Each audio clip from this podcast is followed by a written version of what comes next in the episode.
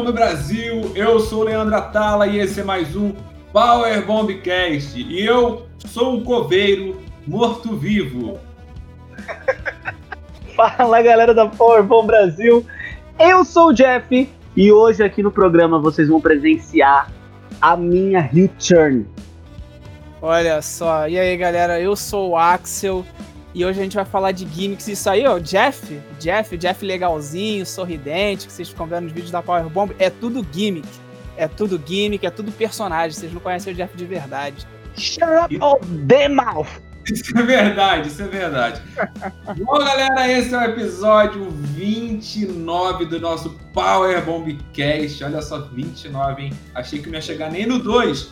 E hoje nós vamos falar sobre gimmick. O que, que é uma gimmick? O que, que é isso? Então já vamos começar logo. Não tem anúncio, não tem nada. E Axel, vou jogar para você, Axel. O que é uma gimmick? O que é uma gimmick? Cara, uma gimmick é basicamente o, tudo que engloba o seu personagem. É o seu visual, as cores que você veste, o tipo de roupa, a sua personalidade, principalmente a sua personalidade sabe? É, um, acho que uma boa gimmick para usar de exemplo pode ser tipo o Ric Flair, que ele é super arrogante, mas ele se veste muito pomposo, ele é cheio dos hobbies, das cores, sabe? Eu acho que tudo pode ser incluído. O cabelo platinado eu posso considerar como parte da gimmick dele, o uso das roupas. A, a, arrogância, os golpes, sabe? Tudo, tudo faz parte da sua gimmick. Você pode deixar de fazer um golpe para mudar a sua gimmick, para mostrar que você tá diferente agora, ou qualquer coisa do tipo assim. É, então, tudo, desde a impressão visual até a sua personalidade, até os seus golpes, tudo, tudo isso que engloba o seu personagem. E Jeff, isso tem muito a ver então com o teatro, né? Para você que não sabe, o Jeff é ator, né? Então ele pode falar com propriedade sobre isso. A gimmick, então, ela tem algo. Eu falo, não sei se é gimmick, se é gimmick, mas Jeff, tem algo no teatro que a gente vê parecido, ou tem algo na luta livre que a gente vê parecido com, a, com o teatro? Cara, para isso a gente vai ter que voltar em 1975, no primeiro sacanagem. eu já, já vi uma. Vai, vai lá, Jeff, dá, dá, sua aula, dá sua aula. Cara, tem, é, tem tudo a ver com, com teatro, né? Porque, como o Axel já tinha dito um pouquinho, tem a ver como você se movimenta, como você fala determinadas palavras, seu tom de voz, seu ritmo, sua frequência vocal também tem muito a ver. Se você fala muito, muito, muito rápido, não sei o que, se é um tipo de, de personagem, se é um, um tipo de persona, né? Então tem tudo a ver com o teatro quando a gente está pesquisando algum personagem para fazer uma peça ou coisa do tipo, a gente pesquisa tudo isso, como ele se veste, como ele anda, como ele fala, o que ele gosta, o que ele não gosta. Então é, é cara, é, é cinema, é teatro, é filme, é personagem, tem tudo a ver com teatro. E quando você tem isso também no teatro e na luta livre, quando você tem um bom ator, um bom lutador, as pessoas ficam encantadas com o produto final, né? É visível. No teatro, a gente tem a resposta imediata, e quando tinha público na luta livre, também a gente tinha a resposta imediata. Basta a pessoa entrar, falar duas palavras que você tem a reação que, que a pessoa queria. Então, quando o trabalho é bem feito, meu, só, só alegria. E já aproveitando é, essa explicação geral que os dois deram, a gente tem que lembrar também daquele que foi o primeiro a interpretar uma gimmick. E isso foi lá nos anos, talvez nos anos 30, anos 40, em que o lutador Gorgeous George começou a de verdade interpretar um personagem de luta livre. Porque você vai ver fotos antigas de lutadores clássicos como o Lotez, Buddy Rogers, você vai ver que eles estão sempre com uma cueca preta, uma bota e só. No máximo o que vai mudar é que a cueca, em vez de preta, vai ser azul ou vermelha. Daí aparece esse cara, Gorgeous George, com uma roupa pomposa, falando de forma muito arrogante, dizendo que ele é mais bonito, mais forte, mais tudo do que qualquer outro, fazendo raiva no público e cobrando né, que eles olhem para ele com um olhar diferente, se considerando realmente um rei dentro do ringue, né? E ele estreou coisas que hoje são comuns e, a, e não dá para viver na luta livre hoje sem essas três coisas, que é, em primeiro lugar, o figurino, ou fantasia, ou como a gente fala na luta livre, né? Ring gear, que é o equipamento de lutar, e também a roupa de entrada. Outra coisa é a música de entrada. Antes não tinha. Porque hoje, quando você escuta aquela música do seu lutador favorito, você já fica arrepiado. Ele nem apareceu ainda. E em terceiro lugar, o... a última coisa que ele trouxe foram, foram as frases marcantes. Algo que, cara, é muito, muito, muito necessário na luta livre. Né? Hoje você vai ver coisas do The Rock, do John Cena, do Ric Flair, do Roman Reigns, até lutadores bons, lutadores ruins eles têm frases marcantes, eles têm, eles deixam, é, além da qualidade de luta, eles têm isso. Então, o, a gimmick, como o Axel diz, ela engloba tudo aquilo que representa aquele personagem do lutador, desde a roupa, ao estilo, tudo. E algumas vezes tem um nome, né? Como, por exemplo, é o Deadman, que é o Undertaker, ou o Nature Boy, que é o Ric Flair. E por acaso, o Ric Flair copiou essa ideia do, do Gorgeous George. Quando... Bebeu muito dessa fonte, né? Com certeza. Grande, inspiração dele. E, cara, isso que você falou é, é, impossível de se imaginar hoje em dia, né? Qualquer wrestler estreando, começando, ou qualquer um que faça sucesso sem ter uma, uma música, uma roupa de entrada, sabe? É, é incrível como o Gorgeous George foi realmente um, um, pioneiro, né? No que é, no que é ser um personagem. E, e ele teve uma coisa que, é, como posso dizer, é, que iniciou tudo, né? Que foi essa essa forma de interagir com outros lutadores, né? De diminuindo eles e não só indo para a mão, né? Tipo assim, eu sou melhor que você, eu vou te mostrar aqui com, com meu treinamento físico. Não, ele vai, ele primeiro ia humilhar o cara, ele ia fazer a plateia é, ficar com raiva dele. Então essa questão de dividir o público e o cara não nem ser tão bom tecnicamente, mas ele conseguir fazer o público ter raiva dele, né? Você vê uma luta do Demis, ele não precisa fazer muita coisa. Ele fala duas palavras e pronto, ele incendeia o público inteiro. Exato. Então, ele criou isso, né? Usa a covardia a favor dele, sabe? Você vê alguém chegando para perto do Miss, que ele bater nele, ele vai e se esconde no meio da corda pro cara se afastar e faz isso umas duas vezes seguidas. O público quer que comece a luta, ele fica arrastando ele, não, não, não, não quero lutar, sabe? É, é, é incrível. Muito louco, cara. Nossa.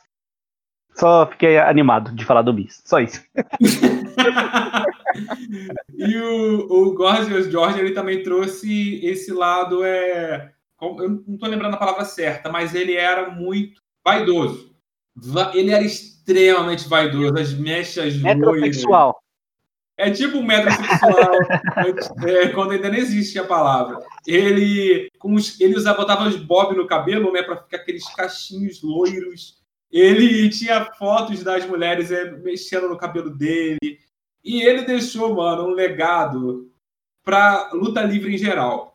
Um luta e não só para luta livre em geral, mas para o esporte. Considerando que Muhammad Ali, quando tinha 19 anos, conheceu o Gorgeous George numa rádio. Ele, ele foi lá, que era grande fã dele. E o Muhammad Ali diz que a forma dele falar, né, de se promover, se autopromover, foi totalmente inspirada no Gorgeous George. E o Muhammad Ali, ele é mundialmente conhecido, ele entrou na história por ser o cara que se promove. A gente vê até hoje filmes citando as frases do Muhammad Ali, né? Vou voar como uma borboleta, né? Essas frases dele marcantes que deixavam o público doido, os caras, os, os adversários é, achando aquilo tudo uma bobeira e ele entrou realmente para a história com isso e o Gorgeous George que realmente que criou essa essa essa autopromoção. E não só Muhammad Ali, como também o James Brown, né? O rei do soul, e ele falava né, nas músicas, eu sou uma máquina de sexo, eu sou é, o rei do, do soul. Ele falava essas coisas e ele também disse que se inspirou no Gorgeous George. Olha, Olha só, isso. O cara inspirou basicamente o que é você se, se promover, né? É, exatamente. Imagina, antes, antes disso não tinha. O, você olha hoje, cara, é porque isso é tão comum na luta livre que a gente não valoriza. Mas isso é algo muito. É, muito é, é, inovador para aquela época. Ninguém nunca tinha feito isso. Ele ditou, ele ditou que é luta livre. Ele ditou que ia ser luta livre depois. Né? Exatamente. Não, exatamente. O, que seria, o, que seria, hoje em dia do wrestling e, tipo, até, até o UFC bebe dessa fonte também, da autopromoção dos caras, e dos caras até interpretando papel para promover luta também. Tipo, acho que Conor o. McGregor. É, Conor McGregor. Marco que, maluco. Shell Sonnen também fez muito isso, de, tipo, ficar falando mal do país dos outros para criar um hit pra luta, pra galera querer ver ele apanhar. Então, é, tá, tá tudo aí, tudo aí.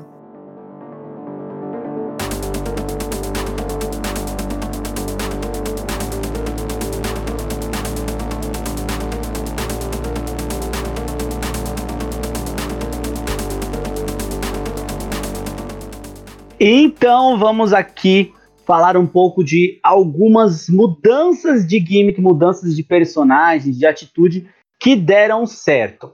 Para começar, assim, uma das mais recentes e que deram certo demais, assim, que eu julgo que o acaso ajudou demais nessa, nessa gimmick, ajudou muito, foi Beck Lynch, cara. Quem não lembra a heel turn da. A heel turn não, né? A mudança de gimmick da Beck Lynch pós ter tomado um soco com a cara toda ensanguentada nas escadas ali da arena. Foi uma coisa de louco mesmo. Um negócio assim, você presenciar isso acontecendo é muito louco, né?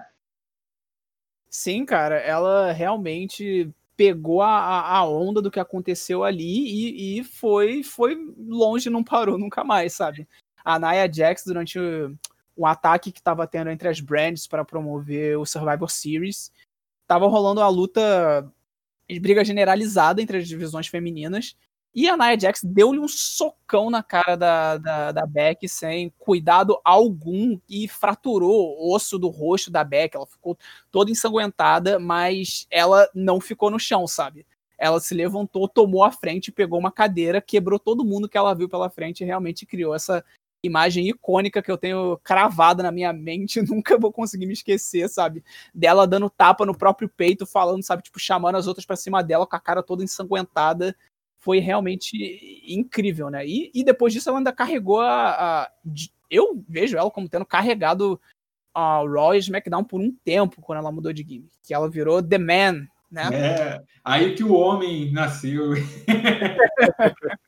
E ela começou a ter essa postura mais agressiva, né, mais de atitude. E engraçado que a WWE queria muito fazer ela uma lutadora Rio, mas quanto mais eles insistiam em tornar ela Rio, ela batendo na Charlotte, batendo na Ronda, mais o público gostava. Eu lembro do, do momento que ela fez um como se fosse um Rio turn na Charlotte começou a dar cadeirada nela e o público começou a falar: obrigado por isso, é, Beck.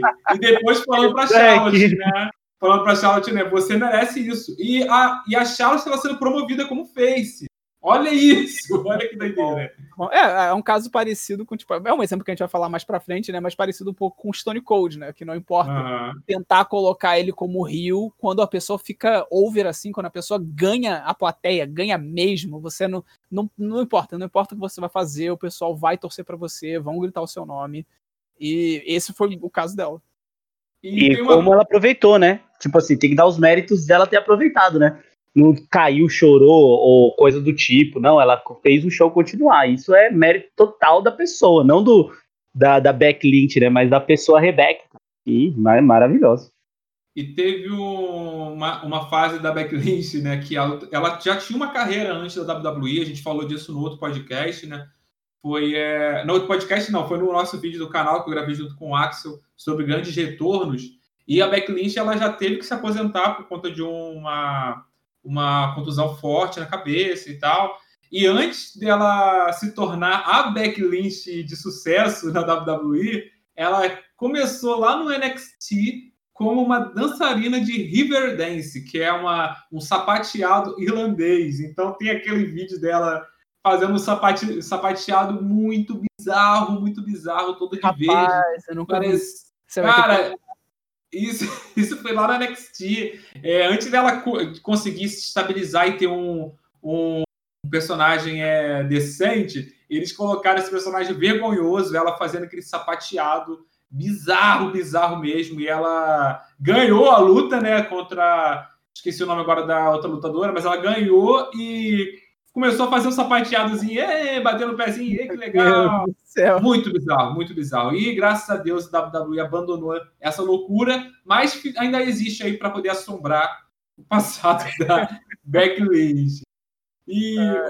teve uma outra mudança que até a gente estava falando aqui antes de começar a gravação, que o Axel sugeriu, que foi a do Bray Wyatt, né, Axel? Sim, sim, cara. O Bray Wyatt é uma é mudança recente, né? Ele já mudou umas duas vezes de gimmick dentro da WWE. Que ele entrou como Husky Harris lá no NXT, antes do NXT ser uma brand, quando ainda era aquele show, quase que um reality show. E ele, a gimmick dele era eu sou é, Harris gordinho, é a tradução, sabe? E, e, era muito fraco, sabe? Era uma gimmick muito vazia, que não tinha nada e não tinha como aproveitar o talento dele. Ele era o gordinho do Nexus, né? Só, isso, só... é, ele era o gordinho, era basicamente isso, o gordinho do Nexus. Aí ele deu uma desaparecida, né? E voltaram com ele como o líder de culto, Bray Wyatt, que ele chegou com toda coisa de Follow the Buzzards, fazendo aquelas promos incríveis, e junto do Eric Rowan e o Luke Harper como os, servos dele, galera do culto lá. Depois disso, acho que ele nunca deixou essa, esse lado mais obscuro, né? Mais é, sempre puxando para um lado de seita, para um lado esotérico, né? O sim, sim, Bray Wyatt ele tem muito isso, né? E ele ditou várias pessoas junto, né? Ele conseguiu levar uma galera junto. Faz isso muito bem também. Tipo, além de fazer o personagem dele, ele consegue influenciar outros lutadores tipo, e ajudar em outros lutadores a se, se achar ali no personagem. Né? Ele fez isso com o Braun Strowman, tá fazendo isso hoje com a Alexa Bliss, né? Ele é, tão boa a, a gimmick que ele consegue influenciar outras gimmicks. É, isso é maravilhoso. Sim, cara. É, em algumas gimmicks dele, gimmicks não, em algumas rivalidades dele, sempre rolava o medo de tipo, será que ele vai conseguir transformar o outro? Será que ele vai conseguir, sabe, fazer o, o Bray Wyatt, o Bray Wyatt não, fazer o John Cena, fazer o Daniel Bryan se juntar ao Wyatt Family? Será que vai rolar alguma coisa dessa? E ele já tinha um personagem muito bom, né? Só que aí, pouco tempo atrás, ele teve uma virada mais bizarra ainda, que foi a estreia do personagem do The Fiend. E que personagem?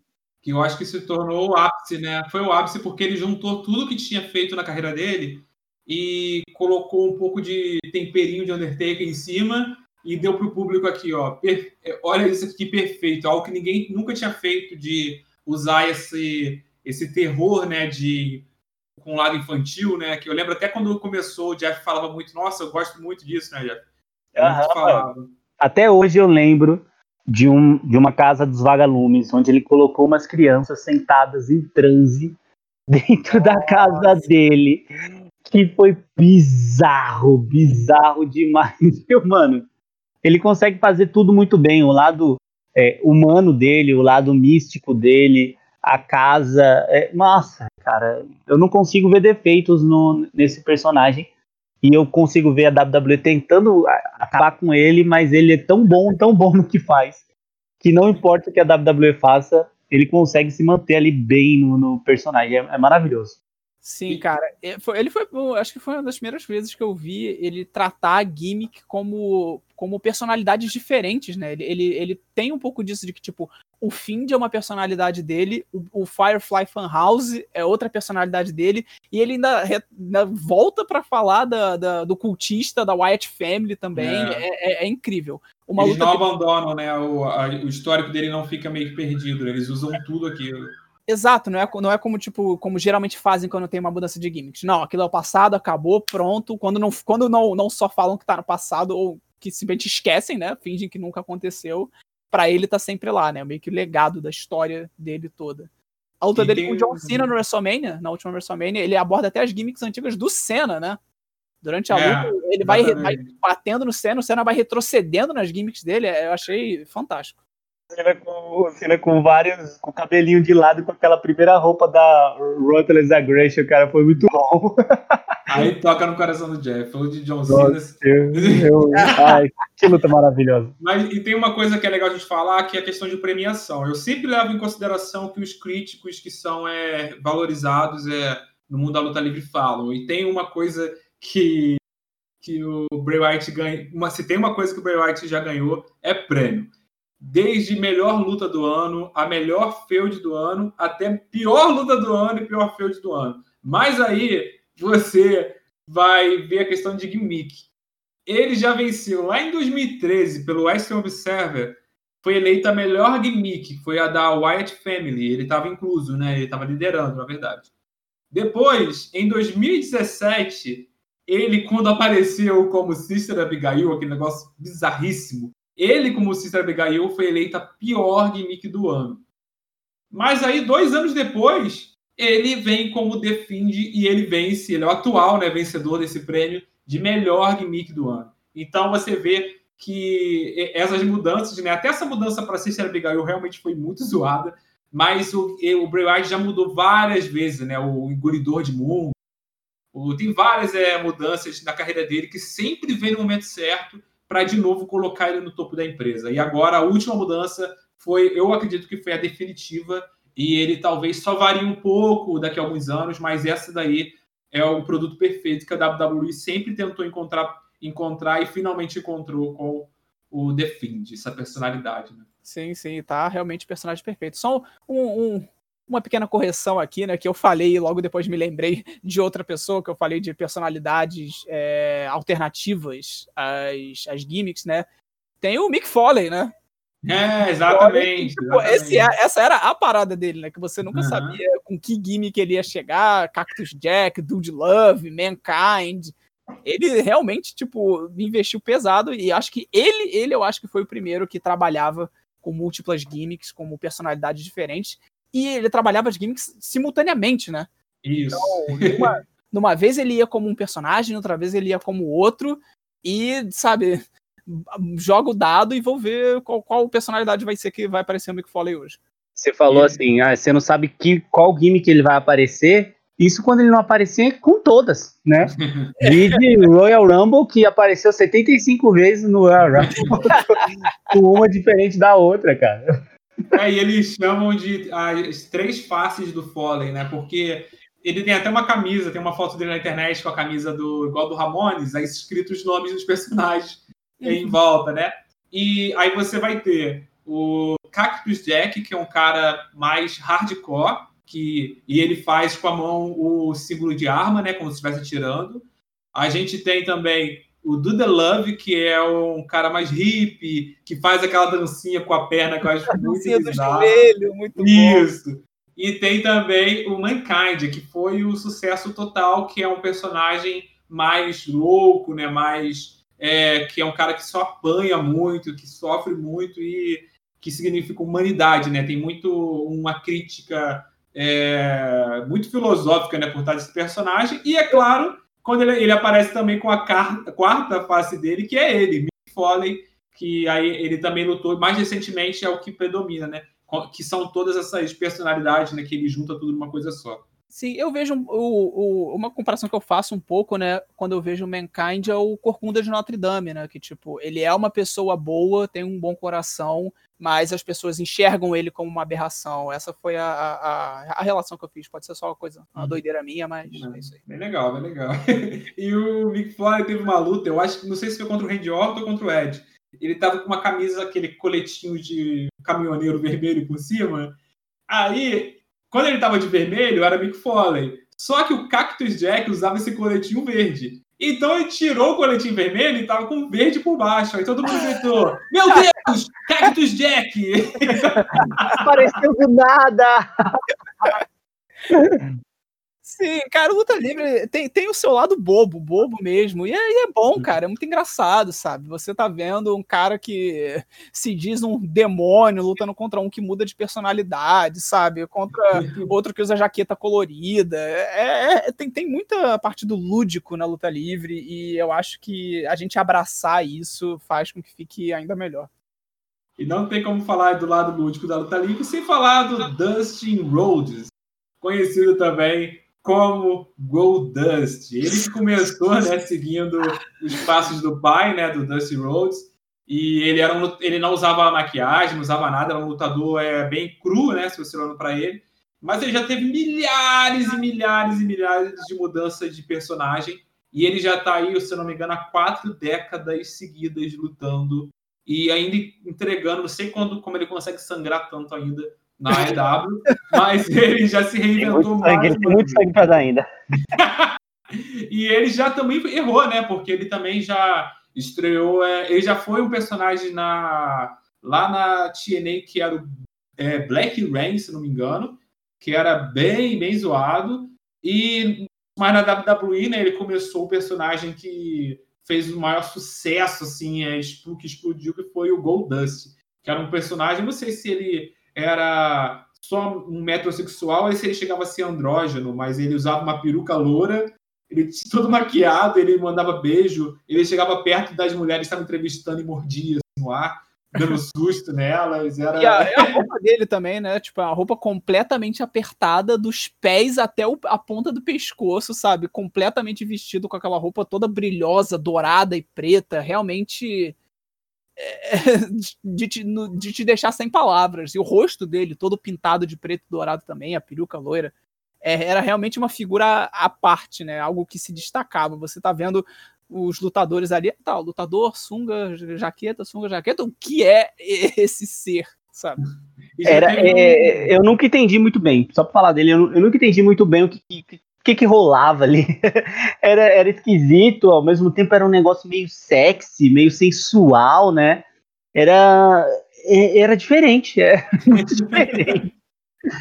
Eu acho que parte do, do, do, do, que fazia o personagem ser o que era, era isso, né? Esse mistério, é gerar essa, essa intriga. E teve, cara, teve um erro muito, muito grande na WCW, campeã de gimmicks ruins, que foi o personagem Seven, que criaram para ele. E o Seven era um personagem meio macabro e meio que ele tinha. Aí começaram a fazer cenas dele numa cama, aí começaram e tal. Só que tava dando a entender muito que era um abusador infantil, um pedófilo. Socorro! Então, eles rapidamente, quando perceberam que estavam fazendo merda, abandonaram essa gimmick. Mas ele chegou a ficar um tempo, assim, promovendo esse personagem, promoveu bastante esse personagem, até eles perceberem que estava fazendo algo muito ruim. Imagina só, um personagem que dá a entender que é um abusador um infantil, um pedófilo, na televisão, no público, ainda mais a luta livre, que alcança muito a criança. Imagina isso. Que, que beleza, que, que alegria, que domingo feliz, né? Que domingo feliz. Mas, só aproveitando que a gente ainda tá falando sobre o, o, o Goldust, eu queria deixar uma, uma opinião aqui controversa, né? Que eu gostava do Stardust. Só isso. Cara, o Stardust foi uma, uma, uma, mudança né, de gimmick do Cody Rhodes, que ele é irmão mais novo do Dusty Rhodes, e ele começou a usar uma. Ele começou a, a incorporar né, também a personalidade do, do Goldust e isso foi muito criticado pelo, pelo público e tal. O próprio o Cody Rhodes, eu acho que ele fala um pouco mal dessa época dele, mas ele sempre tentou usar um pouco disso, né? Até atualmente ele às vezes dá estrelinha e mostra as mãos, né? Só para provocar esse com esse passado dele na WWE. Eu acho que é isso mesmo, o lutador tem que usar tudo. O, é sério que que o Cody Rhodes fica zoando a WWE na ah. Eu nunca reparei, gente. que que é isso? Que loucura. Olha, teve uma outra mudança que foi muito doida. Teve a mudança do Undertaker, mas essa a gente deixa lá pro final, que é uma mudança mais marcante. Mas teve uma mudança também que foi a do Kane. Antes do Kane ser realmente o Kane, né, o irmão do Undertaker, que, que foi queimado e sobreviveu, e já falou com voz robótica, e já é, pegou fogo. Antes disso, ele era o dentista. O personagem, imagina o personagem do Kane como um dentista macabro. E também ele já foi o, o Diesel. Então, o Diesel era um personagem que o Kevin Nash fazia em parceria com o Shawn Michaels, que foi muito popular. Quando ele saiu do WWE, qual a ideia que a WWE teve? Pegou o Kane e colocou a roupa do Diesel e ele começou a interpretar o Diesel como se ninguém fosse perceber que é uma outra pessoa. É, é diferente, né? É igual mesmo você pegar o, sei lá, o, o Randy Orton, tira ele e pega o outro cara, faz a tatuagem do braço igual o, sei lá, o Dolph Ziggler e fala ali, ó, não, esse aí é o Randy Orton, gente, é o Randy Ah, Orton. pinta, pinta- ó, Jeff, pinta uma mecha de azul no Eu cabelo. vou, eu vou te fazer, entrega, entrega a calça com X e pronto, é o novo Axel. Ninguém nunca vai perceber. Cara, é bizarro. Mas assim, isso daí entra naquilo que a gente abriu aqui o podcast, né? É a questão do tipo, são atores também, né? O ideal seria não ninguém perceber, ia ser muito legal. Já pensou? O cara tá lá fazendo e ninguém percebe que é um outro, um outro lutador, um outro ator? Ah, Eu acho que já, muito louco, né? é, já fizeram isso com, com o lutador mascarado. Acho que o próprio Sin Cara, né? O próprio Sin Cara já foi. É, já- fizeram vários personagens. Esse cara é mais fácil, né? Por conta da máscara ser toda completa, né? E é só achar um cara com porte parecido, mesma tonalidade de pele. O problema foi lá o Undertaker, né? O Undertaker que eles colocaram um Undertaker falso, mas dava pra perceber que era um outro cara. Aí ele colocava o cabelo na frente da- do rosto, né? Pra tentar atrapalhar, mas o público não comprou e começou a chamar de Undertaker aquilo. E... Mas isso foi usado, né? Os dois lutaram pela pela para mostrar quem era o verdadeiro, é algo bem histórico né, na luta livre. Mas será que com um corpo similar ali, será que não conseguem fazer um, um Defend, se- sem ser o Defend, colocar o Defend e o Bray White no mesmo palco? Eu acho difícil porque o, o Bray Wyatt ele é ao mesmo tempo gordinho e muito forte e muito tatuado. Tem o cabelo dele que é bem estilo, estiloso, né? O estilo dele. Eu acho muito difícil. Ele, ele, É, ele tem um mas- biotipo muito, muito específico, né, cara? Ele é Todo troncudinho, largo, aí dá uma afinada na perna. Acho que é É o difícil. biotipo do, do Johnny. Johnny. Como que é? Johnny. Puta merda, Johnny esqueci o nome Bravo. Johnny Bravo, Johnny Bravo. que tinha as perninhas finas e o corpo em cima muito grande. Eu não vou descansar até eu achar um, um fanart do Johnny Bravo com o fim de desenhado por cima.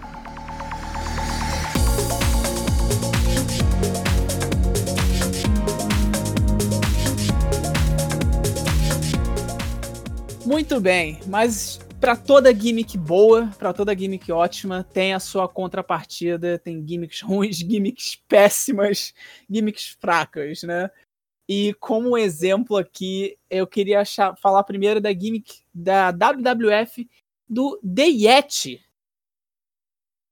The Yeti. Você Que imagina era- não era o Yeti. É isso que eu ia falar, você fala The Yeti, você imagina o quê? Um cara grande, cara, sabe, com uma roupa de pelos, ou uma máscara, alguma coisa assim. Não, mas Leandro, o que que, o que, que era o The Yeti? Era uma múmia bizarra. Parecia que enrolaram papel higiênico num cara. O, o, o grande The Yeti, que era uma, uma múmia. E, e é isso. Esse é o personagem. Mais Pronto. uma criação maravilhosa da WCW para poder. E eu É, falei WWF, perdão, WCW. WCW. Eu não sei se ele lutou na WWF também, mas acho que foi só WCW. E... Olha, eu acho difícil ter ido pra frente com esse personagem. Cara, e o pior que Bizarro. você abre tipo, o Wikipédia dele para poder ver, né? O nome, sempre tem o nome de os nomes que ele usou. E tem nomes aqui, tipo, como The Super Giant Ninja. Jesus. Tem SWAT. Vanilla Gorilla. Mas o, o, o Giant Ninja é uma. Ele faz um negócio, tipo, parecido com Power Ranger, é Força Ninja, assim. É, ele usa uma máscara, uma roupa de, de, sei lá, Mortal Kombat. Um negócio bem diferente, cara. Bem é muito ruim. maluco. É bem ruim. É, é ruim. É Mas diferente, então quer dizer que esse cara era o pau pra toda a obra de gimmick bizarra. Exatamente. Ele era. o- Ele não era. me- Ele não teve a pior gimmick, mas ele, pelo menos, ele se esforçou muito por isso. E ele, como sem, sem maquiagem, sem nada, né? O nome dele é Ron Reis, Ron Reis, sei lá. E ele lembra o Tommy Dreamer. Cara, lembra É. muito o Tommy Dreamer. Nunca vi esse cara sem. lembra sem- bastante. não. E ele sem. E ele também sem máscara, ele também é feio? Não, pô, ele lembra o Tommy Dreamer, é um tiozão de respeito. Um, Tá, um mas, dead, ó, um dead. Próxima, próxima gimmick. E é agora um super-herói. Um super-herói. O Arachnaman. Assim, O Arachnaman, o maior herói da história da luta livre. Eu duvido você ver alguém com uma roupa mais de super-herói do que ele. Cara, mano, esse, esse, personagem era uma, um Homem-Aranha amarelo e roxo. Não, ele é o Shocker. Ele é o Shocker. Parece mais o Shocker do que o Homem-Aranha. É, é o Sh- mano, é muito. Não, tem que ser inspirado no Shocker, não é possível. Não, o nome é Arachnaman. O cara tem teia na roupa. É Homem-Aranha, caramba. Mas embora pareça um choque, mas é Homem-Aranha. É, mas, nossa, não, tem, não faz sentido nenhum, cara. Ele fala assim, nossa, eu sou fã do Homem-Aranha, mas eu não quero ser o Homem-Aranha. Eu quero ser o Shocker, só que com poderes da... Meu Deus do céu, é tão ruim que eu não consigo nem explicar. Mano, é, é, vamos fazer o Homem-Aranha, só que sem risco de ser processados por direitos autorais. Então tá ali um amarelo um roxo aí, gente. É, é, é, é, horrível de se olhar. Eu não sei se vocês já viram o Spider-Man de Tokusatsu, né? Que é o Spider-Man versão japonesa, já, lutando contra já, né? o Homem-Aranha, até robô gigante, né? Então, o Arachnaman é... ele consegue ser pior do que o Spider-Man de lá japonês. É muito. O, e olha que o Spider-Man japonês tinha morfador no braço, sei lá, tinha, tinha robô gigante. E ele consegue ser pior, mano. É que tem que se esforçar muito para conseguir é, ser pior do que algo ruim. Não, você acha que você fazer uma gimmick ruim é algo fácil? Não, pô, existe trabalho, existe força de vontade. Você tem que, tem que insistir, tem que dar o burro na ponta de faca, cara. Cara, aí ó, o, se você olhar também a lista de piores gimmicks né, do, do West Observer, cara, tem, é, tem tanta coisa que você para pra ver, você, tipo assim, não, não dá pra, pra acreditar que isso realmente foi um personagem promovido na televisão, mano. cara. Realmente, cara, a pessoa gasta dinheiro, né? A pessoa tá, tá comprando espaço na televisão. Tem uma pessoa por trás dessa roupa que treina luta livre por anos. Mano, e agora, ó, eu vou falar uma coisa para vocês aqui, eu acho que vocês vai ser um momento triste aqui no podcast. E sabe quando você tá em casa e você começa a ouvir aquele carro passando falando assim: 30 ovos, um real. um real não tá mais, né? Uns 10 pontos já. 30 ovos, 10 reais. E aí você fala, pô, beleza, chegou aí o cara do ovo, mas a WWE ela consegue se superar. Ela tem um, o personagem é Gooker, é isso? Gooker. Eu não sei que pronunciar. É simplesmente um cara que sai dentro de um ovo vestido de galinha que, que, que consegue ser o máximo da bizarrice. É uma galinha galinha pintadinha da Deep Web. É um Exatamente. negócio péssimo, mano. Negócio péssimo, péssimo, péssimo. E literalmente ele sai de dentro do ovo. Tem umas vezes que ele sai de dentro de um ovo. E, e assim, o que, que passa na cabeça da WWE de aprovar um negócio desse? Tá a galera lá sentada falando, vamos colocar um cara vestido de galinha. que isso, mano. Não, não, é uma roupa de, não é uma roupa de wrestling com a temática galinha, né? Tipo o lince dourado. Não é o lince dourado que é uma máscara com a orelhinha de lince, umas inspirações de lince. Não é uma roupa com inspirações de galinha, é uma fantasia de Halloween bizarra da Deep Web de galinha. Sabe? A roupa com volume. Maravilhoso. Ah, tem uma história muito doida que o Undertaker contou mais recentemente, né, no podcast do Stone Cold, que ele estava em casa, esperando, né, assim, cuidando da aparência, deixando o cabelo crescer, cuidando do físico, e ele estava esperando qual seria o próximo passo que ele daria na WWF, né? Ele não sabia ainda o que, que tinham preparado para ele, e ele estava se cuidando. Até que um dia ele viu na televisão o ovo. E aquele ovo gigante. Só que isso ficou vários programas sem revelar o que era aquele ovo. E ele começou a pensar, cara, eu vou ser o cara que sai do ovo. Aí ele disse, quando ele parou pra pensar nisso, ele teve dor de barriga, ele ficou mal, ele pensou, não, não acredito, cara, deixa eu me colocar para ser o cara do ovo. E ele ficou realmente muito mal, muito mal, antecipando, achando que ele seria aquele cara. E ele ficou tipo, o Undertaker saiu da WCW com promessa de ser um cara grande na WWE. Agora imagine chegar na WWE e ser essa galinha bizarra. Então, eu entendo a preocupação do Undertaker. Nossa senhora, você meses se preparando, malhando, tempos parando, se preparando, cuidando do fez, pensando, caraca, meu próximo personagem tem que emplacar, né? Eu tô chegando na WWF. É chance grande, né? É um borro grande. E tem uma outro, outro personagem tipo assim que não faz sentido nenhum é o do Oz, né? Que é o mágico de Oz, que ele era um velho, realmente de, de uma máscara assim de borracha horrível, cabelo nada a ver e todo verde, e era o Kevin Nash, um dos personagens mais marcantes da história da luta livre, que já foi o mágico de Oz. Ainda bem que isso durou pouco tempo, né? E o Nash depois conseguiu é, crescer sem essa, esse personagem, até porque com esse personagem ele não iria crescer. Mas o mago é implacável. e ainda tem o Kevin White. Kevin ah, White. Não, não, Kevin White, não acredito. Cara, é. Quando. quando eu, eu, eu, eu sabia que essa gimmick tinha existido. Só que eu apaguei da minha memória. Eu apaguei que essa gimmick tinha existido. Aí quando a gente tava revendo aqui uh, os tópicos do, do, do, podcast, você falou Curry White, o chavo guerreiro branco. Eu fiquei, não, não, eles fizeram isso, gente. Fizeram o Chavo Guerreiro abandonar a etnia dele ele, e, e fizeram ele fazer um personagem que era um homem branco americano que jogava golfe. Exatamente, cara, exatamente. Mano. É tão Mano. não consigo nem pensar. É, é, assim, eles conseguem errar em tantos pontos.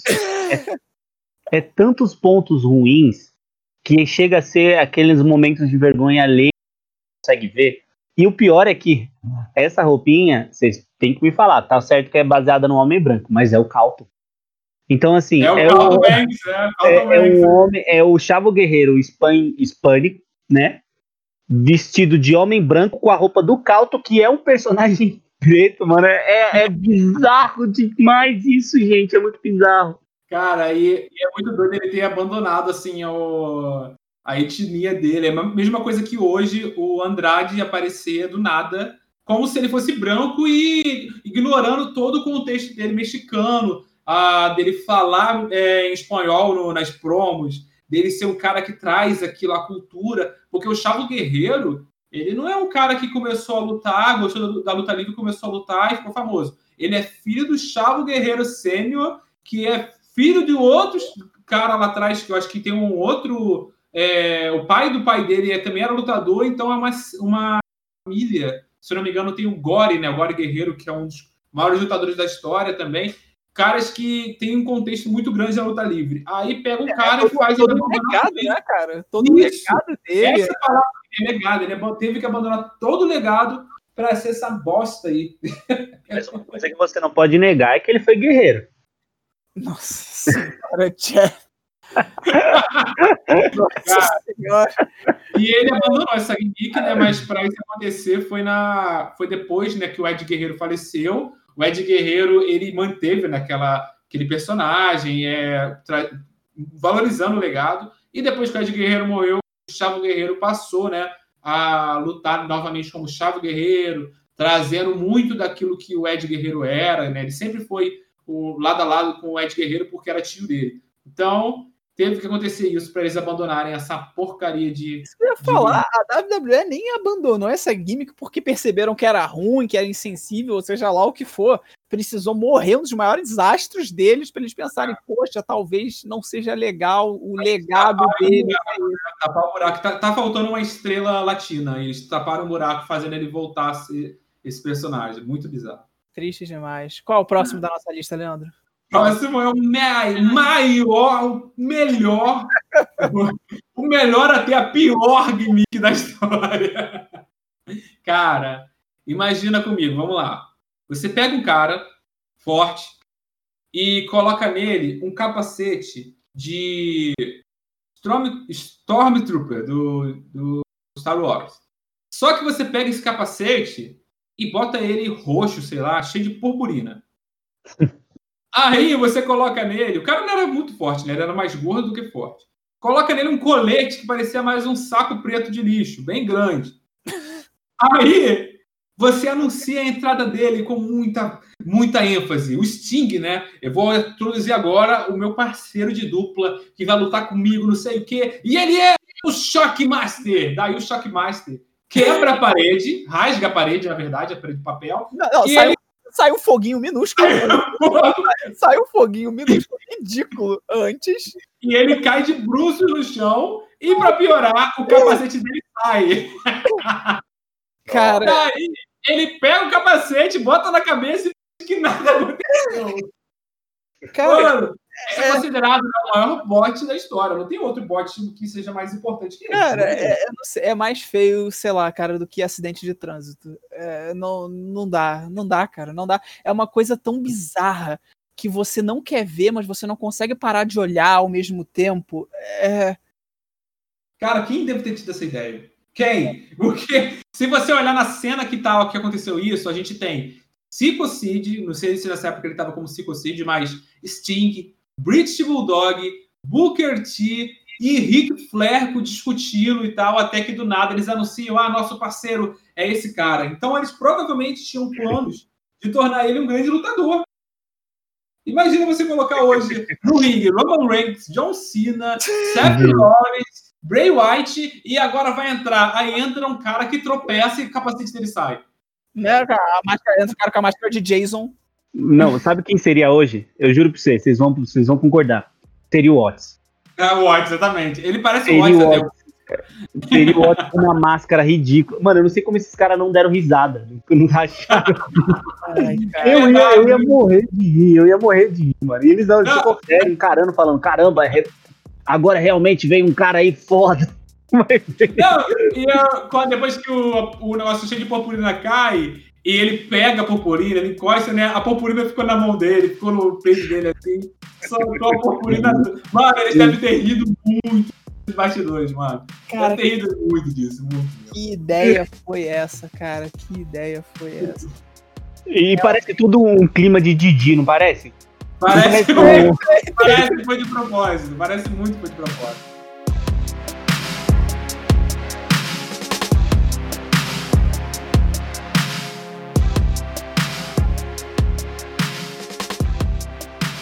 E é claro, a gente falou de muitos maus exemplos, falamos de mudanças, mas a gente tem que falar daqueles que inovaram, daqueles que fizeram da maneira certa, que pegaram aquilo que Gorgeous George trouxe para a luta livre e que souberam usar isso de forma excelente.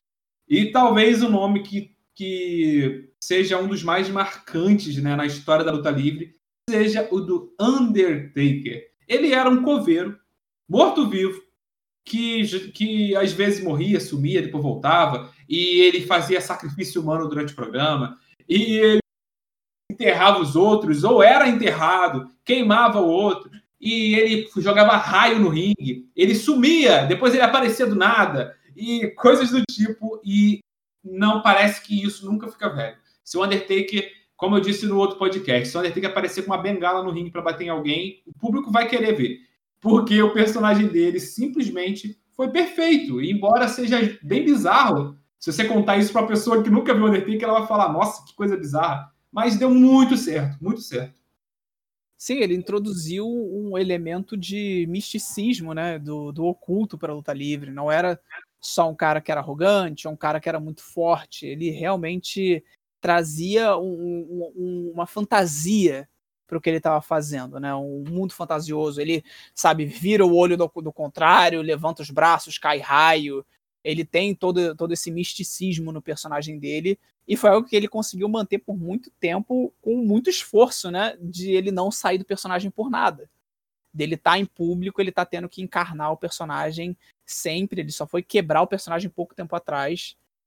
É, mas ainda assim, sabe, é uma das maiores gimmicks, uma das mais inovadoras, né? Que trouxe esse elemento todo para os personagens. E como é legal ver o contraste, né? Eu acho legal o contraste que o Undertaker tem com os outros lutadores, né? Você pega um lutador mais, entre aspas, normal, né? Tipo, mais lutador mesmo, com gimmick de lutador, e você coloca o Undertaker, é gritante, né? O, contra o contraste dos dois, né? É, quando ele lutou com, por exemplo, quando ele lutou com o Brock Lesnar, era muito diferente, né? Tipo, é muito diferente um lutador pro outro. E a gente assiste amando, né? Muito louco. Isso. Sim, ele, ele parece, ele realmente traz algo com ele que ele parece sobre-humano. Se você pega as lutas dele do, dos WrestleManias 24, 25, 26, nessa época, para mim, foi a época que ele tava no, no ápice do, do, do talento de storytelling e de montagem de luta dele é, você vê ele contra o Shawn Michaels, cara, é, era incrível, sabe? Você viu o Shawn Michaels como, como, como se fosse um homem tentando enfrentar um, um ser sobrenatural, sabe? Realmente magia sendo feita no ringue.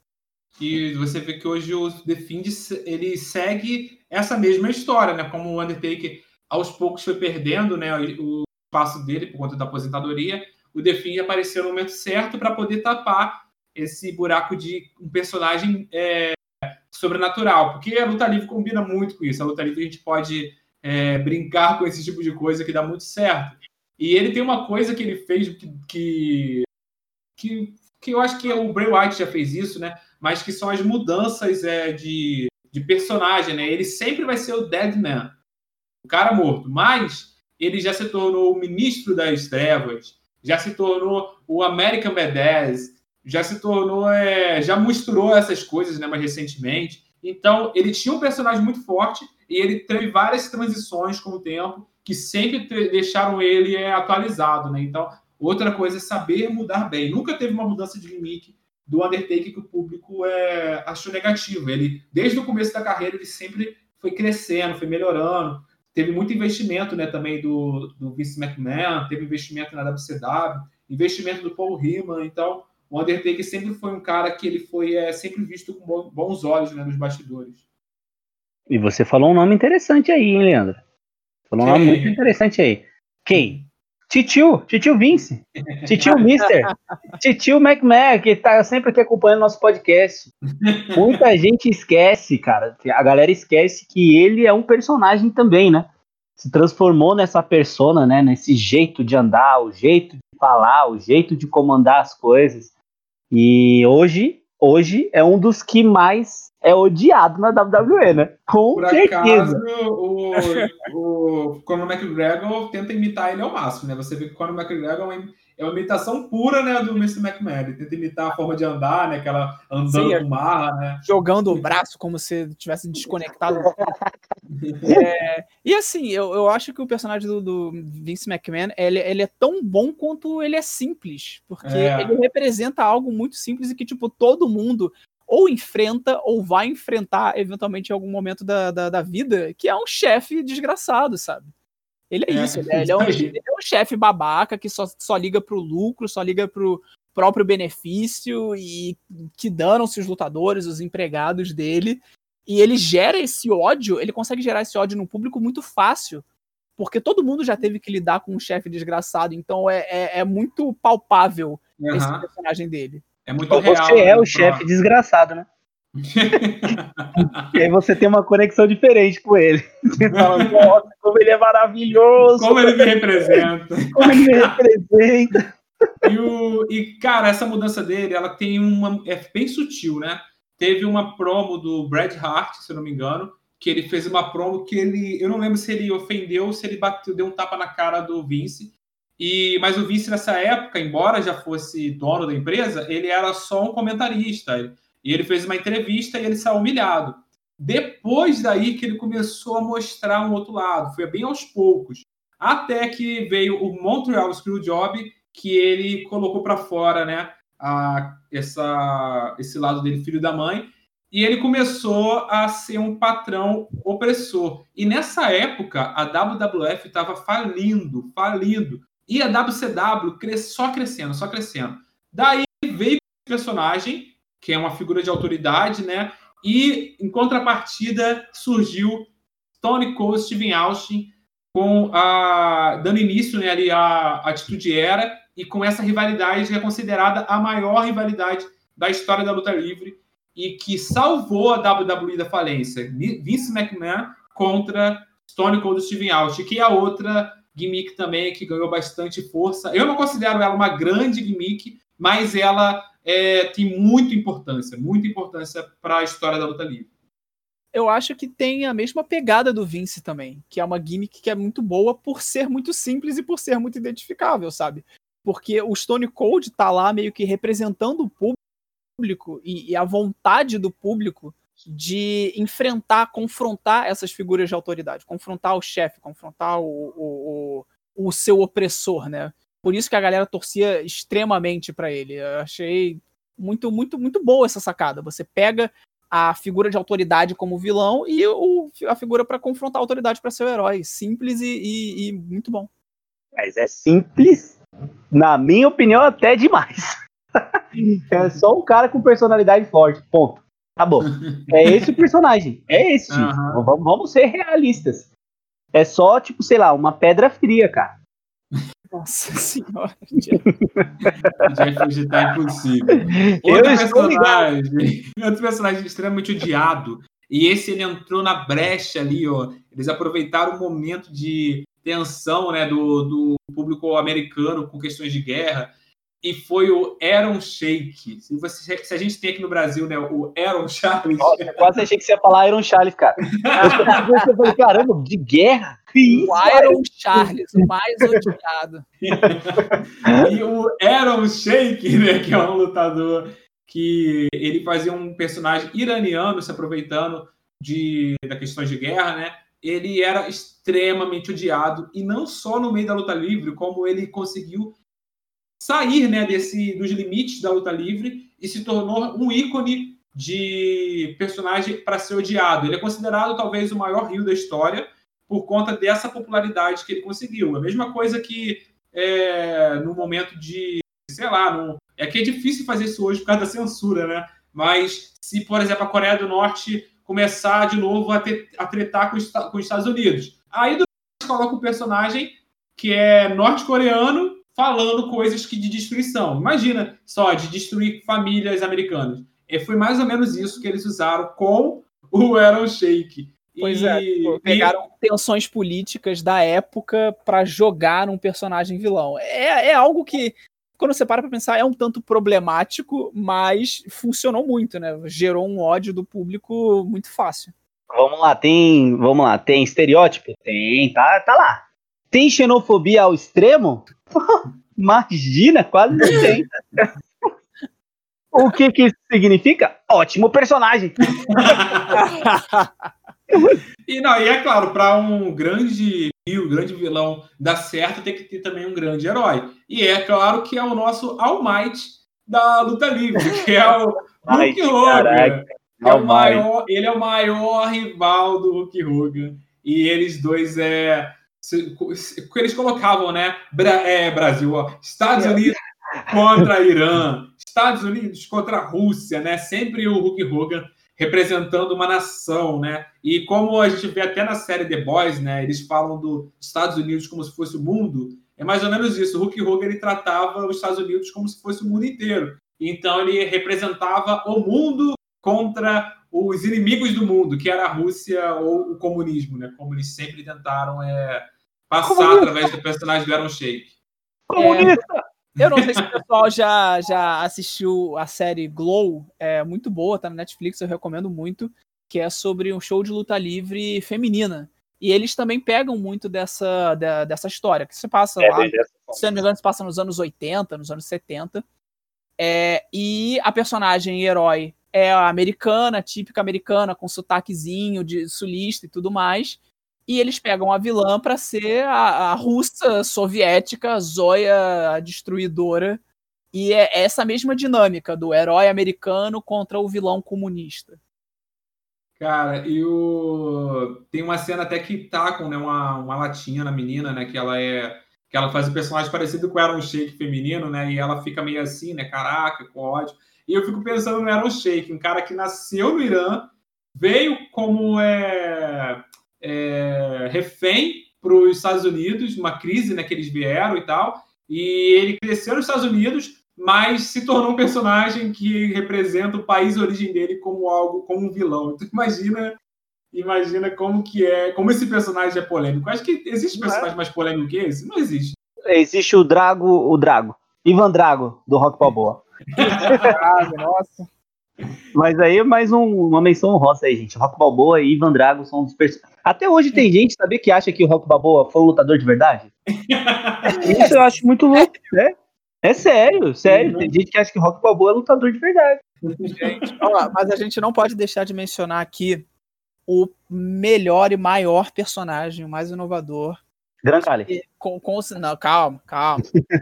com certeza é, por ser tão bom, ele gera pesadelos até hoje. Todo mundo, quando tá em casa, todo mundo conhece esse personagem. E você tem medo de você encontrar ele debaixo da sua cama quando você vai dormir, que é o Boogeyman. Nossa! É a maior de todas. O Boogeyman, o bicho papão. aquele cara com a pintura bizarra que come minhoca, anda com aquele cajado de fumaça. Não há gimmick melhor do que The Boogeyman. Caraca! E era muito bizarro, ele comendo minhoca, jogando minhoca em cima das pessoas. Mano, era. Aqui, esse personagem ele é considerado um personagem ruim, né? Pelo, historicamente. Tô brincando, né, gente? Mas ele é. Não, mas ele, mas ele foi inovador, não deixa de ser inovador. Eu acho que tem suas coisas boas mesmo. E, e uma, pra mim, uma coisa mais surpreendente é que se você colocar uma imagem do Bugman de, sei lá, 10 anos, 15 anos, 20 anos atrás, e colocar o Bugman hoje, tá do mesmo jeito. Ele tá igual, cara. É, é um personagem extremamente místico que ele não fica velho. O cara tá é igual. O, é o poder do voodoo dele lá, tá? O poder do voodoo que deixa o cara igual, mano. Maravilhoso. Cara, e uma, um personagem, acho que a gente pode fechar com esse personagem, porque ele representa é, muita coisa no, na quesito gimmick.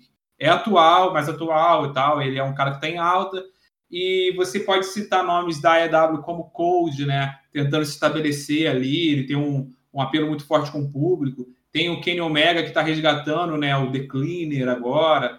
Tem o, os Young Bucks e tal. Mas tem um cara que ele não tem jeito, mano. Ele explodiu e ele conseguiu quebrar totalmente os padrões e se tornar um dos caras mais queridos na atualidade, que é o Orange Cassidy, um lutador que não quer lutar, ele é um cara que entra no ringue e bota a mão no bolso. Ele, ele é legal demais. Ele é legal demais para lutar. Ele é legal ele, demais. Ele entra no ringue rolando, ele sai do outro lado rolando. E ele, ele do nada, ele dá um buster e ele sai rapidão, do nada. Então ele conseguiu quebrar o padrão e ele trouxe para a luta livre muito daquilo que é antigo e tal, que é o personagem que é tão bizarro que é, que é maneiro. E o cara, a minha esposa, ela não gosta de luta livre. Mas quando ela vê o Orange Cast, ela grita, ela torce. Se ele perder, ela fica muito revoltada de verdade. E é assim, porque ele é totalmente fora da curva, cara. Que personagem hoje em dia é, arriscaria tudo, né? Quem arriscaria tudo para fazer um personagem que foge, né? Porque ele poderia fazer qualquer coisa que outro cara famoso faz. Só que ele saiu da mesmice e veio com um personagem único, único mesmo. Com... Sem contar que ele leva pra vida também, né? As entrevistas dele, tipo, várias perguntas e ele responde. É. Ou responde. tá bom. A, o anúncio dele é vindo de whatever, é. pesando whatever. Ele vem dando importa, ele é. pensando importa. E tem até uma luta dele contra o David Stark. O David Stark, embora tenha, tenha, tenha sido cancelado recentemente, né? Ele, quando ele era anunciado, eles citavam uns 30 nomes dele. E tem uma luta dele contra o David Stark, ele entrega um papelzinho para o narrador, e o narrador começa a falar 300 mil nomes sobre o de Cast. Ele fala, o rei do nada, o cara que domina o não fazer nada, o, o mais motivado em dormir. Tipo assim, coisas do tipo assim. que o Isso é o personagem dele, né? O Horas de Cast é demais. E o Horas de Cast teve mudança de gimmick também, né? Porque ele já foi uma formiga lá da Chicarra, né? Um dos entes. E ele se tornou esse personagem aí e deslanchou, né? E cresceu muito. Mas é, é, tá realmente de parabéns, é muito inovador e muito atual.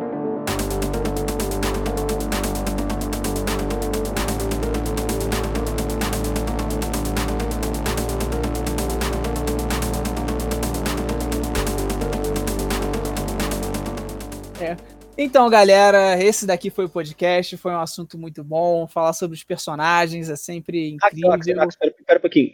Tenta fazer só um pouquinho com mais vontade. Tipo, tá meio pra baixo, sabe? Vai, tá, tenta, tá, de novo, tenta de novo, tenta tá, de novo. Peraí, deixa, deixa eu levantar aqui. Então, galera, pô, a conversa foi muito boa. Eu sou o Axel. Não tá bom, não, não tá bom, não tá bom. É que se, se sei lá, se, se, já fez alguma coisa, algum curso, alguma coisa, você sabe falar, tá, também tá bem chato. Tenta, tenta de novo, tenta de novo. Nossa, Jeff, que isso, cara? Não, cara, porque você chama o Axel, é, é o segundo podcast dele com a gente, um cara totalmente péssimo pra falar, mano. Então, assim, a, a partir de é semana assim, que não, vem. Não, não é assim, não. Não, o Jeff a tá partir mudado, de... cara. Tá mudado. Não, não tô, eu não tô bugado. Eu quero o seguinte: a partir de semana que vem, você me traga ou uma pessoa melhor do que o Axel, ou eu vou começar a fazer podcast sozinho. Ô, Jeff, não adianta você tentar ser odiado. A gente, a gente não consegue deixar de gostar de você, Jeff.